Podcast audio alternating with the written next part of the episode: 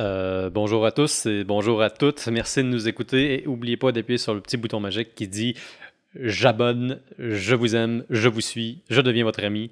Euh, N'hésitez pas à vous abonner. Avant d'entrer dans le vif du sujet, la levure, un petit mot de notre commanditaire, la Shop à Malte. C'est la référence en matière d'équipement brassicole. Si vous voulez brasser à domicile, vous voulez des ingrédients, du grain, du grain de spécialité, du grain pour partir, du grain pour finir et surtout du houblon et de la levure, allez les voir. Ils sont bien sympathiques, ils sont très gentils. Ils sont situés au 99 rue Crémazie à Gatineau. Et puis, euh, voilà. Aujourd'hui, on parle de la levure. Qu'est-ce que c'est que la levure? Qu'est-ce que ça mange en hiver? Qu'est-ce que ça mange en été? Comment est-ce que ça va en dormance? Pourquoi on en parle? Qu'est-ce que c'est? Euh, je me suis dit que pour parler de tout ça, on aurait peut-être intérêt à avoir avec nous un microbiologiste. Donc, j'invite ce soir mon ami euh, Jocelyn Lachance. Comment ça va? Ça va très bien toi-même? Ça va très bien. Je suis content de t'avoir parmi nous aujourd'hui. Ben, merci de l'invitation. Écoute, c'est ma première expérience de podcast, donc euh, je suis un peu, euh, un peu nerveux, mais je suis sûr. euh, C'est correct. Avec deux, trois aller. petites gorgées de bière, tu vas voir que tu y penseras vais- même plus. je vais me prendre une, une autre gorgée, ça, doit, ça, ça va sûrement aider. ben oui. Écoute, toi, euh, t'es microbiologiste, tu aussi euh, chargé de projet avec la Shop à Malte. Mhm. Euh, une des choses que tu fais, c'est euh, des kits de starter, comme on dit, avec euh, certains brasseurs du coin. Tu fais aussi des tests pour euh, vérifier euh, l'eau. C'est ça, pour, euh, pour savoir c'est quoi le profil de l'eau pour le brassage? Ouais, ben dans le fond, euh, euh, je suis là pour augmenter, euh, créer des nouveaux produits, euh, créer une nouvelle, une nouvelle expérience client, dans le fond. Parce que, dans le fond, pour, pour mettre en contexte les auditeurs, Ben oui. Euh, je suis microbiologiste. Euh, j'ai fait des stages chez l'Allemand déjà, donc, puis je brasse depuis, euh, je brasse à la maison depuis environ 10 ans. Donc, j'ai quand même beaucoup, un bon bagage euh, à offrir à la, à la shop à Malte. Beer Green, c'est une passion, c'est quelque chose qui m'intéresse énormément. Donc, euh, j'ai cette euh, chance-là de pouvoir partager ce savoir-là avec, avec les clients, avec les autres brasseurs amateurs, les autres passionnés Ben oui. qui sont là. T'en es d'ailleurs la, la, la preuve. Ben oui, c'est ça. Ben moi aussi, moi je suis là pour t'aider à partager ce que tu as à partager, vois-tu? Parce qu'une des choses qui t'intéresse le plus, euh, toi, c'est bien la levure. Ouais, c'est un, mi- un microbiologiste. C'est là que ça commence, hein, on dirait. Euh, oui, définitivement. Euh, Est-ce que. euh, on on va commencer de- depuis le départ. La levure, c'est quoi? Ben, en fait, la levure, c'est ben, un organisme vivant, Mhm. hein, ça va de soi. À ne pas confondre avec euh, les bactéries. Ok? Parce qu'on pourrait penser que c'est comme une espèce de bactérie, les levures. Ce n'est pas le cas. En fait, aussi surprenant que ça puisse paraître, c'est un champignon, en fait, la levure. C'est un champignon unicellulaire. Euh, donc, c'est la même, c'est dans la même famille que les moisissures qu'on voit sur notre pain le matin quand ça fait trop longtemps qu'il traîne sur le, le comptoir. Euh, donc, euh, ce qui les différencie des bactéries, les levures, c'est en fait la présence d'un noyau, un peu comme nous. Dans le fond, nous, nos cellules, Mhm. euh, pour protéger notre ADN, euh, c'est qu'on- euh, notre ADN est contenu à l'intérieur d'un noyau. Donc, les levures, les champignons, c'est la même chose. Euh, pas les bactéries. Les bactéries, ils ont, ils ont de l'ADN, évidemment, mais il n'y a, pas de- il y a pas de noyau qui englobe leur ADN. Donc, ça, c'est une, une différence qu'on peut dénoter. Euh, mais sinon, euh, c'est beaucoup, une levure, c'est beaucoup plus gros qu'une bactérie aussi en partant. Tu sais, juste si on le regarde au microscope, tu sais, tu Mhm. vois vraiment une énorme différence. Et c'est beaucoup, beaucoup plus résistant euh, aux, euh, aux facteurs environnementaux. On peut le, il supporte beaucoup plus de, de- de- de stress, si on peut dire, que, que certaines, que certaines bactéries. Faut pas, faut pas le généraliser. Là. Je veux dire, c'est pas euh, toujours des exceptions à la règle. C'est ça, ça c'est Ah la oui. base de la science. là. Mais euh, ouais, c'est des organismes qui sont quand même faits très résistants. Tu sais, la preuve, ils peuvent résister quand même à un très fort pourcentage d'alcool. Ben, c'est c'est la raison pour laquelle on l'utilise pour faire de la bière aussi. Ils peuvent résister à l'alcool qui contribue à créer. Oui, mais jusqu'à un certain point quand même. C'est pas, euh, c'est quand même toxique pour elles, mais oui, elles ont une certaine tolérance. Là. Euh, quand on fait de la bière, c'est super important de s'assurer qu'elles sont euh, le plus en santé possible pour les aider à bien tolérer l'alcool parce que sinon ça, ça, peut être plus difficile quand même. Mm-hmm. Euh, puis ça dépend encore là, des, des souches de levure. dépendamment de l'origine de, de, la levure utilisée, ça se peut qu'elle tolère moins bien l'alcool que d'autres. On, fait, on peut juste penser à une levure pour faire un, un barley wine par mm-hmm. exemple. Ça, ça doit tolérer. Un bon vieux vin d'orge. Un bon vieux vin d'orge. Excusez mon Ah, c'est correct. On est à Gatineau après tout. Oui, pas faux. Mais dans le fond, ouais, c'est ça. ces levures-là, ils tolèrent beaucoup plus l'alcool que d'autres euh, que d'autres euh, levures qui, qui, originent de d'autres endroits. Et puis ça, le vin d'orge, c'est un alcool qui est typiquement plus élevé. Hein? On parle de quoi, à peu près 10 à 12% peut-être? C'est ça, ouais. c'est généralement ça. Ben, par définition, c'est ça. Quand c'est un vin d'orge, donc habituellement la bière, si je ne me trompe pas, ça termine autour de 11 mm dépasser 11 on commence à parler plus de vin. Là. Ouais, je pense que c'est une question. Euh, ben, c'est justement la raison pour laquelle on appelle ça du vin d'orge. Mm-hmm, exactement. Et il me semble que le vin d'orge au Moyen Âge, c'était un type de bière qu'on faisait vieillir pendant plus longtemps, parce que justement, l'alcool plus élevé permettait qu'il puisse vieillir pendant plus longtemps. Et puis, euh, c'est devenu une espèce d'alcool de luxe, si on veut. Ben, en fait, même l'avantage des boissons, ben, en fait, de n'importe quel produit fermenté, c'est les, conditions environnementales qui mhm. viennent avec ce produit-là font en sorte que il y a très peu de pathogènes qui peuvent, qui peuvent survivre là-dedans. Donc, c'est ce qui explique. Je quand on fait des. Euh, quand on fait exemple de la, de la choucroute, mhm. je te donne un exemple, c'est très acide. Mais ça, il n'y a pas énormément de pathogènes, il n'y a, a, pas énormément de bactéries qui peuvent survivre là-dedans. Ouais, ouais, ouais. Donc, tu sais, ça a un effet. Pour, ça a en plus d'être bon au goût, hmm. ça a un effet de préservation. Même chose pour l'alcool. Ben oui, ben moi ce que ça me fait penser, ça me fait penser à l'histoire. Euh, les, les, plus grands conservateurs alimentaires de l'histoire, ça a été le sel, l'acidité, puis l'alcool. Mm-hmm. Ben, t'en as, as deux sur trois euh, dans, la dans la majorité des bières. Oui, oui, oui. Mine, mine de rien, une bière, une, fois, une fois que la fermentation est terminée, là, je parle des, styles de bière classiques. Là. Mm-hmm. On s'entend pas, euh, pas une sour beer. Euh, les bières surettes, ça, c'est beaucoup plus bas, mais généralement, on, parle d'un pH qui peut, qui peut tourner autour de 4, 4.5, disons, ce qui est relativement acide. Mm-hmm. Il y a très peu de, micro-organismes qui. très peu de pathogènes qui vont être capables de croître avec cette, cette acidité-là.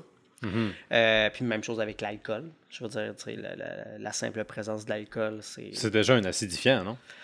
L'alcool, ben c'est. Ben en plus de tuer les bactéries, c'est aussi euh, quelque chose qui est acide, non? Hmm, je ne je suis pas chimiste, je vais m'abstenir hmm. honnêtement sur celle-là. J'avoue que c'est une bonne question. C'est une bonne question pour un autre moment. Mais dans ce cas-là, revenons à la levure. Euh, qu'est-ce que tu dirais à un brasseur qui vient d'hériter un paquet de levure et qui s'apprête à mettre ça dans la bière? Comment est-ce qu'on comment est-ce qu'on apprête une levure? Dans le fond? Qu'est-ce que ça fait dans une bière exactement? Ben dans le fond, c'est pour résumer ça de façon simple, disons juste que la levure transforme l'environnement dans lequel on la met pour se l'approprier. OK. Tu sais, c'est comme c'est comme n'importe quoi hein, dans le fond. Jusqu'à ben, c'est comme n'importe quoi, c'est comme c'est comme mettons on le prend à plus grande échelle. Mm-hmm. Dans un environnement, généralement l'espèce la plus abondante, c'est elle qui va qui va survivre. C'est elle la mieux adaptée à l'environnement. Mm-hmm. C'est elle qui a le contrôle de l'environnement. Mm-hmm. Ben, c'est un peu ça que la levure a fait, dans le fond. Elle a créé des conditions environnementales qui lui sont favorables. Euh, puis, ultimement, qui, sont, qui, vont, qui vont être au détriment des, des autres organismes vivants. En fait, dans le fond, c'est le parasite qui élimine les autres parasites. Ben, c'est une compétition. C'est ça. C'est ça, c'est... C'est vraiment juste le principe de il y a une pro, de compétition pour, pour les, les, les, ressources d'un environnement. Mhm. C'est c'est aussi simple que ça. C'est juste que la levure, elle a l'avantage de, de pouvoir produire de l'énergie en l'absence d'oxygène. OK? Parce que ce qui est, c'est un peu ça le principe, dans le fond. C'est un, un outil que d'autres organismes n'ont pas nécessairement. OK, je comprends. La levure mange l'oxygène? Ben dans le fond, pour produire de l'énergie, que ce soit toi, que ce soit moi, que ce soit les levures, Mhm. on a besoin d'oxygène. Ok, L'oxygène, avec des. On s'en sert pour. Avec, avec du sucre, évidemment, avec, le, avec, avec les sucres. C'est ça qui, de- qui, qui nous permet de produire de l'énergie pour produire ce qu'on appelle de l'ATP. De l'ATP? Oui, c'est euh, une abréviation pour euh, parler d'une molécule qui s'appelle euh, l'adénosine triphosphate. Oh mon Dieu! ça, ça, je ne veux pas embarquer, embarquer là-dedans, mais dans le fond, c'est une molécule qui est hautement énergétique, qui est utilisée par l'organisme pour, pour faire des réactions, euh, les réactions chimiques dont, dont on a besoin pour vivre. Euh, Puis ça, c'est excessivement plus performant en présence d'oxygène. Mhm. On produit vraiment beaucoup plus d'ATP. Pour une molécule de, de glucose, on va en produire beaucoup plus d'ATP en présence d'oxygène qu'en absence d'oxy- d'oxygène. C'est en fait la, la fermentation, c'est un peu un, un mode de production d'énergie archaïque. C'est- très peu rentable, Mhm. sais, point de vue énergétique, d'utiliser la fermentation pour produire de l'énergie. Fait que ça serait comme une survivance des premières formes de vie, dans le fond. Ce que C'est- parce que dans le fond, si la chevelure, pas la chevelure, si la levure est un champignon, on a affaire à une des formes de vie les plus anciennes qui, qui soit. Ben, je pense que les, les bactéries, les, les- moi, c'est un peu ça qui me fascine avec les Mhm. micro-organismes, c'est, leur, leur omniprésence. Ils sont présents partout. Je veux dire, s'ils sont pas là, on n'existe pas. Mhm. Moi, moi, ça, ça me fascine. Moi, ça, ça me. Qu'on soit redevable à toutes ces bactéries-là qui sont invisibles la plupart du temps, Oui. y compris la levure d'ailleurs. ils sont, ils sont partout. Ils sont sur notre peau. Ils, Oui. ils empêchent les pathogènes de, de, de se poser sur notre peau. Effectivement, c'est drôle de penser qu'il y a une guerre civile à tout moment qui arrive euh, partout sur notre épiderme, dans laquelle il y a d'un côté genre euh, tout un florilège de bactéries qui veulent nous arracher notre chair, et d'un autre côté euh, tout un bataillon hétéroclite de différentes bactéries qui sont là pour la défendre. C'est fou. C'est. En tout cas, moi ça, moi, ça me passionne énormément. Mais bon, euh, les levures, dans le fond, ils sont capables de faire de la fermentation, ce qui leur donne un avantage comparativement à d'autres organismes. Je veux dire, quand il n'y a plus d'oxygène, ils sont quand même capables de, de se développer. Mhm. Mais tu sais, ultimement, quand on fait de la fermentation, ça produit du CO2 et de l'alcool. Donc, c'est- les déchets, dans le fond, qui sont produits Mhm. par la levure.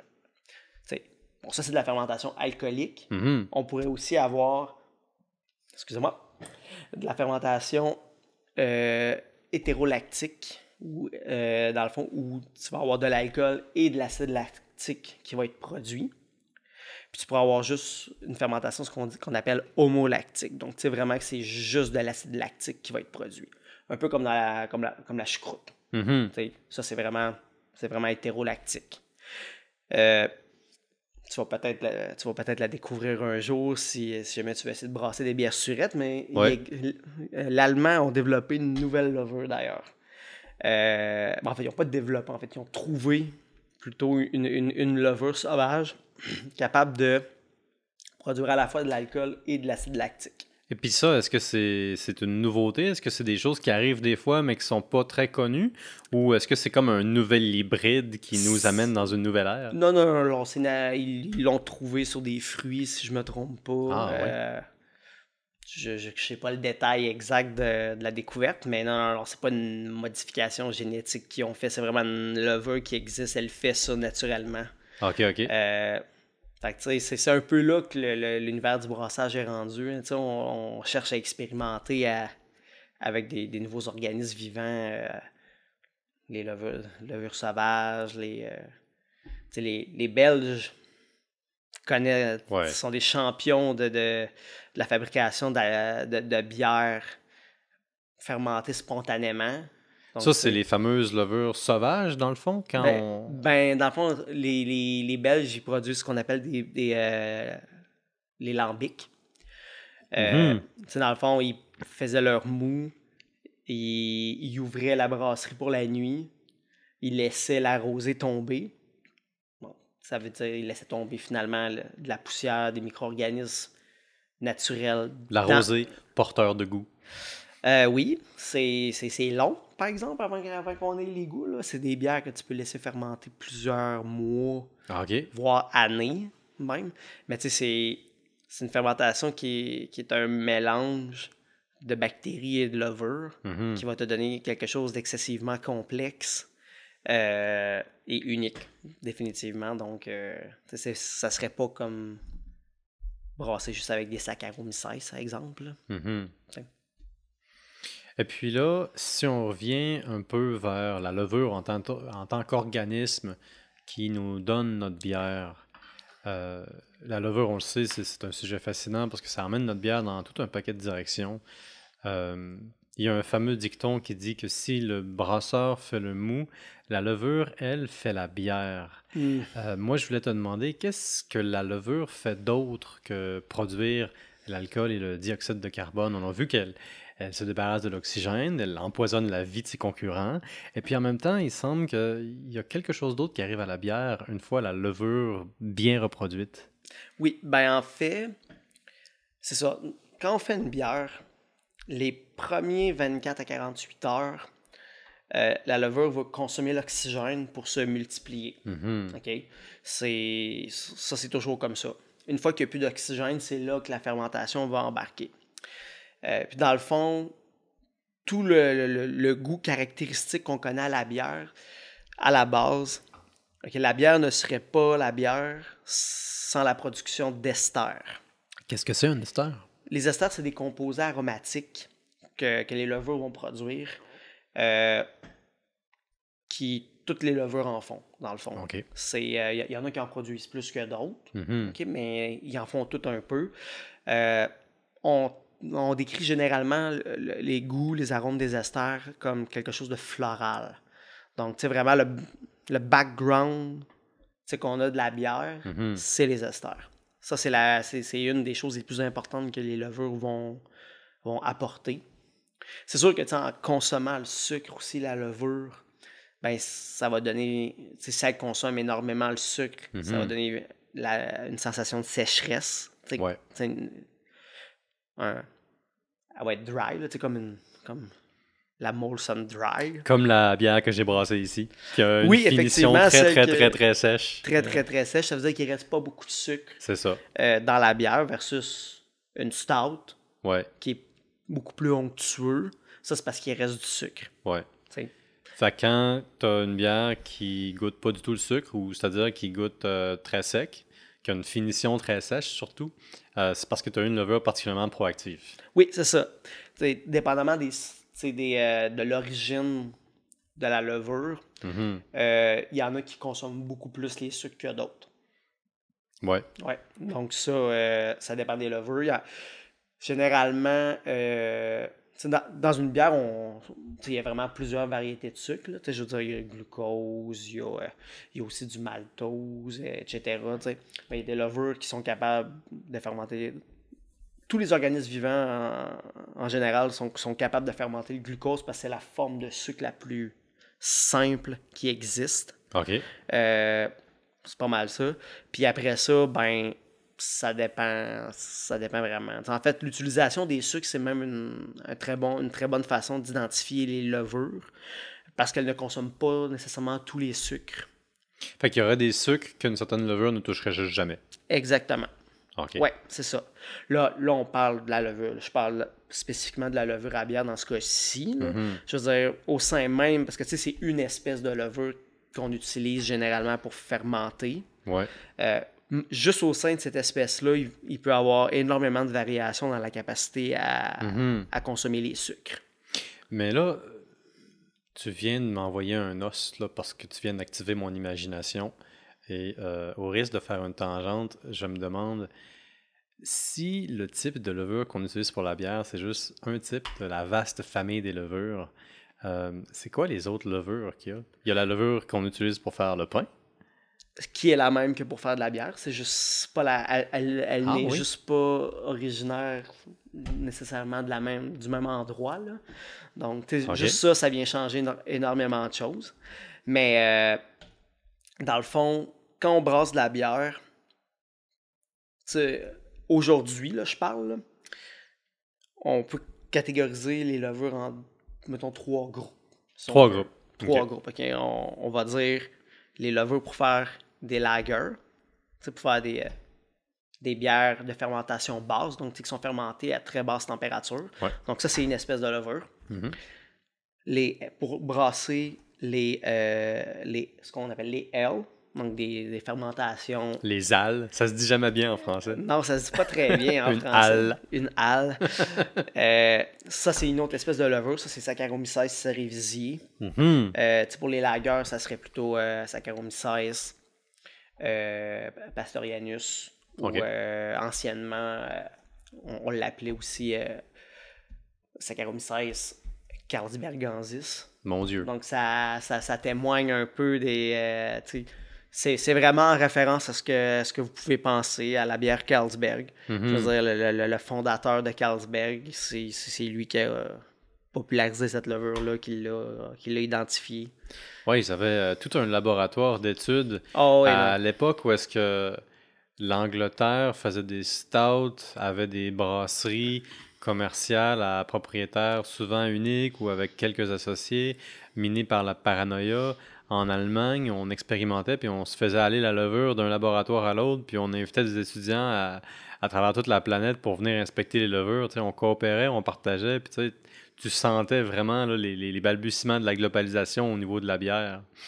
Et puis Carlsberg, euh, ils ont innové avec ce laboratoire-là dans lequel tout le monde était invité, là, à peu près. Euh, On avait quand même peur de temps en temps de se faire voler un secret, mais ils ont innové avec ce laboratoire-là dans lequel, effectivement, certaines des grandes levures qu'on utilisait pour faire des lagers ont été isolées, puis euh, copiées, puis enfin partagées. Mhm. Et là, tu me parlais d'une troisième levure aussi. Ben, en fait, c'est pas une levure, c'est plus un grand groupe de levures qu'on pourrait appeler les levures sauvages. Ouais. Donc, comme la levure qu'on parlait tantôt qui produit de la- de l'acide lactique. Mhm. euh, et de l'alcool en même temps. Donc, une, ba- une levure du genre la Chancea. Euh, je l'aime vraiment beaucoup, en plus.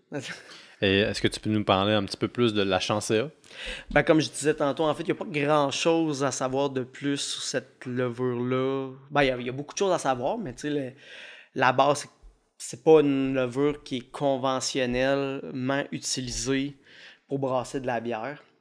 Euh, mais l'univers brassicole évolue tellement rapidement Mhm. que, tu sais, euh, en tout cas, du moins au Québec, je vais, je vais parler pour euh, Pour nous, dans le fond. ce que je peux constater pour nous, puis ce que, ce que je suis capable de constater par, de mes yeux, Ouais. c'est que on essaye tellement de repousser les limites. Mhm. de- on essaie tout le temps de, d'innover, de trouver quelque chose de nouveau, puis définitivement, la, la- tout ce qui est fermentation avec des levures sauvages, euh, ça, ça prend beaucoup de place, ça, ça se développe beaucoup, je trouve. D'après toi, ça vient d'où cette passion-là pour l'expérimentation avec la levure sauvage? Mais je pense qu'il y a un côté noble derrière ça, parce que, tu sais, Mhm. traditionnellement, C'est la tradition. c'est, ce qu'on faisait, tu sais, Ouais. on utilisait les levures sauvages pour, euh, c'est ça, c'est pour, pour brasser, quand on savait pas vraiment Mhm. qu'est-ce qui fermentait, ben, il y avait ça. C'est vrai, c'est un bon point, ça. Moi, je vois un peu euh, un, retour sur le passé, dans le fond, un retour aux origines, si on veut. Mais euh, je voulais te demander ton opinion là-dessus. Pendant la majeure partie de l'histoire du brassage de bière, euh, la levure était forcément sauvage. Puis à un Mhm. moment donné, tranquillement, pas vite, on a fini par accumuler des dépôts d'un certain type de levure, soit sur un bâton, soit sur une tige en acier, soit sur une espèce de, de balai avec lequel on brassait des fois la bière. Euh, Est-ce que est-ce que est-ce que c'est bien le cas que pendant très longtemps, jusqu'au Moyen Âge, dans le fond, c'était juste des levures sauvages qu'il y avait? Mhm. Oui. Je. Laquelle exactement, ça, je pourrais pas dire. là. Ben Je- ça, je, je, je pas, pas disons que c'est pas mon champ d'expertise, mais définitivement que, parce que, tu sais, la, la levure qu'on utilise aujourd'hui pour brasser, c'est une levure qui a été domestiquée par l'homme. Mhm. Tu sais, elle, elle a côtoyé l'homme pendant tellement longtemps, elle s'est habituée, au con... elle s'est adaptée aux conditions que l'homme lui a données, Mhm. puis ça donne ce qu'on veut aujourd'hui. Puis Mm. même aujourd'hui, on, est même capable de la manipuler, soit génétiquement, Mhm. soit, euh, soit on peut forcer le, euh, le mélange génétique. Comme, tu sais, je peux te donner un, un exemple très, très concret. L'allemand, d'ailleurs, tu sais, je parle beaucoup de l'allemand. Oui. euh, J'ai beaucoup de respect pour cette, cette- cette institution-là. Mais ils ont sorti une, une levure euh, pour faire des bières de style farmhouse. Farmhouse, ça c'est. Ouais. euh, attends, je pense que c'est les bières de garde, ça, c'est bien ça? Euh, oui, Ouais. moi je pense, ouais. Je suis pas, euh, c'est pas un style que j'ai beaucoup expérimenté avec, mais ce qu'ils ont fait avec cette levure-là témoigne vraiment de où on est rendu puis à quel point on, on veut repousser les limites pour aller chercher des, des nouveautés. Mhm. En fait, cette levure-là, c'est un hybride entre une levure de saison et une levure pour faire des, euh, des farmhouse. Donc, ce qu'il faut comprendre, c'est que normalement, dans les conditions qu'on les utilise, les levures euh, font ce qu'on appelle de la reproduction asexuée, Sans partenaire. sans partenaire. Dans le fond, ils font juste se copier, se copier leur matériel génétique, puis ils créent un bourgeon qui va devenir euh, avec qui va partir avec la copie de l'ADN qui a été fait. Ah, ils se scindent en deux puis ils se reproduisent comme ça. Oui, exactement, c'est Ok. ça. Ben, c'est c'est pas vraiment se scindre en deux, c'est vraiment, imagine que, que tu souffles un ballon.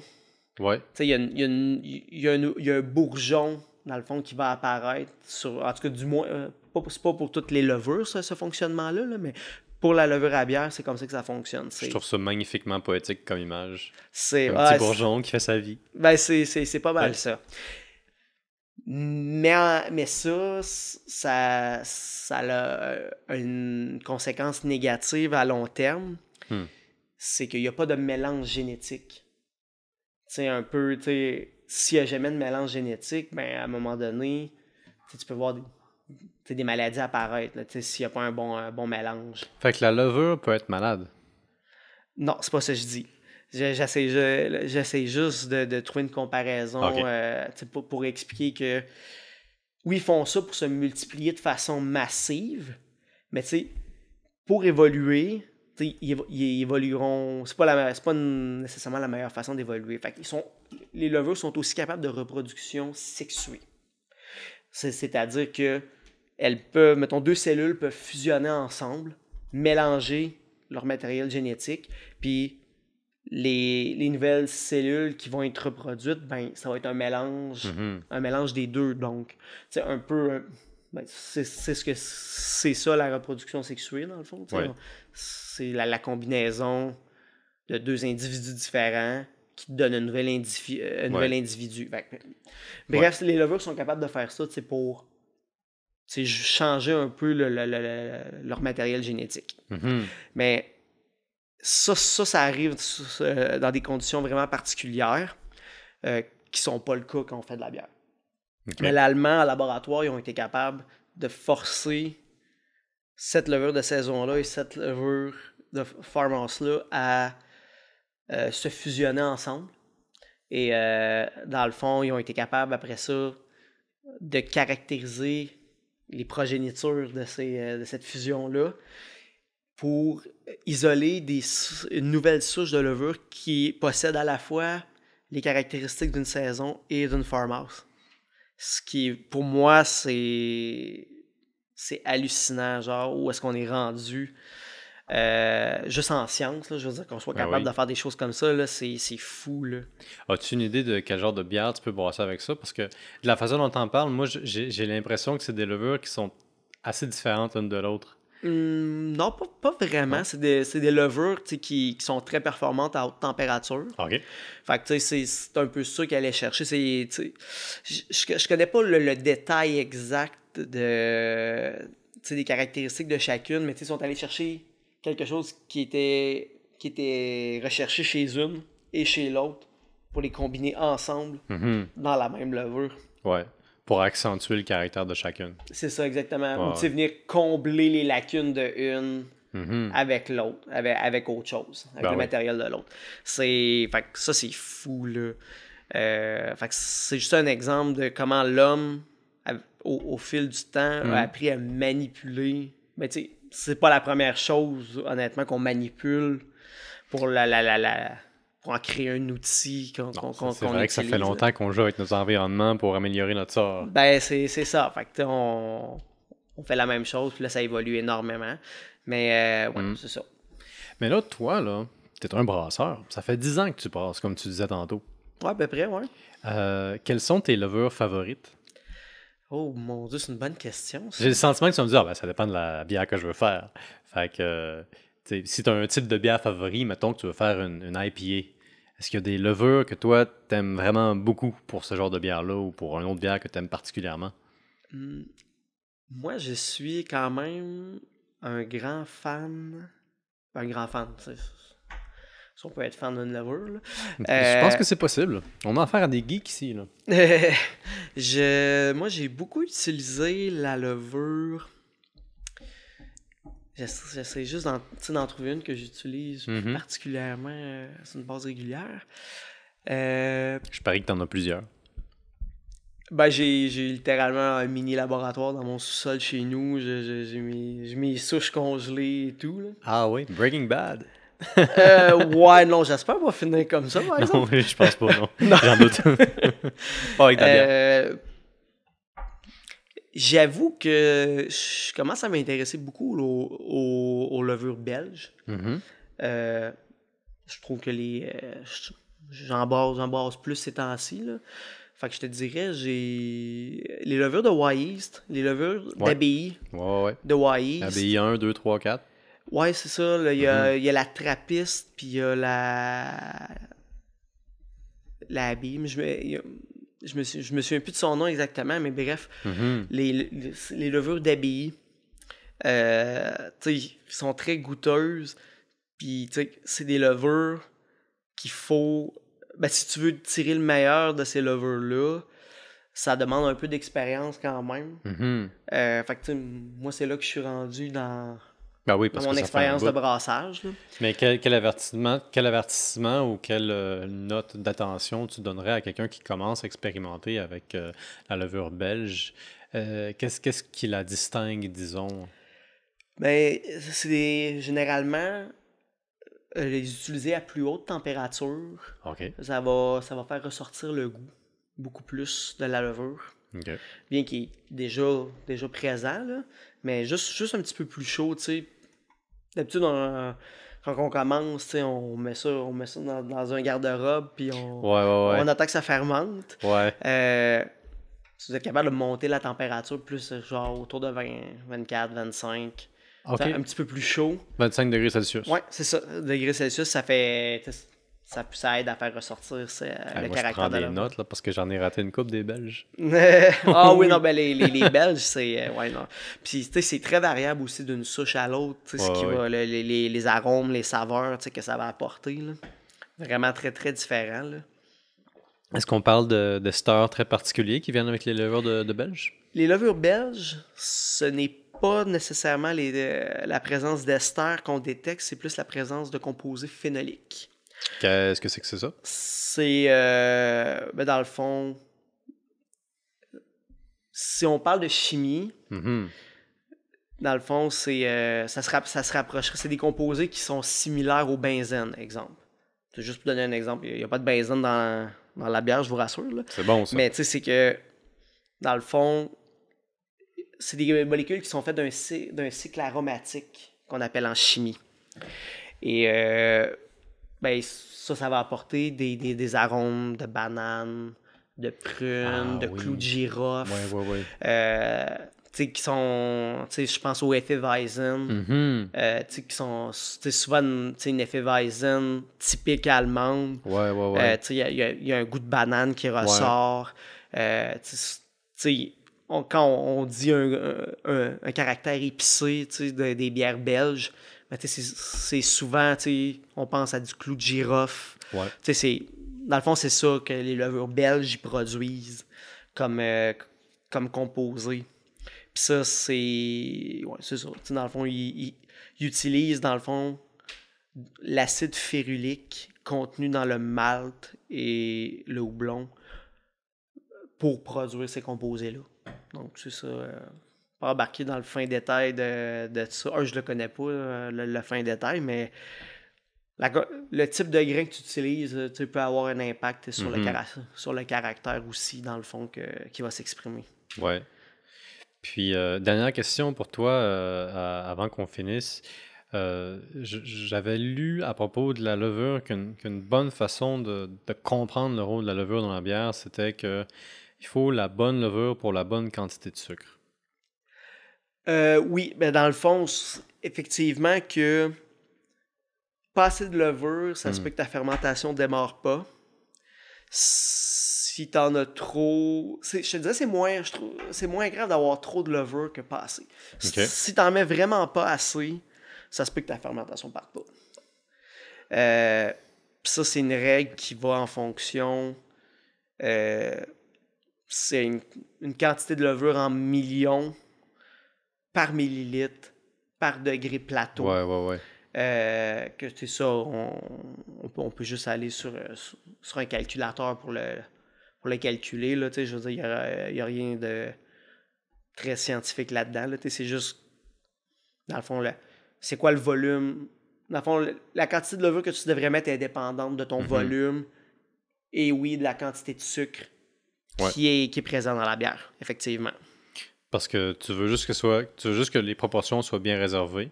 Parce que comme tu disais tantôt, tu veux pas qu'elle manque de sucre, tu veux pas qu'elle en ait, en ait trop. Tu veux que la, la levure fasse exactement la consommation de sucre que tu attends d'elle pour avoir la, la- la bière que tu as en tête.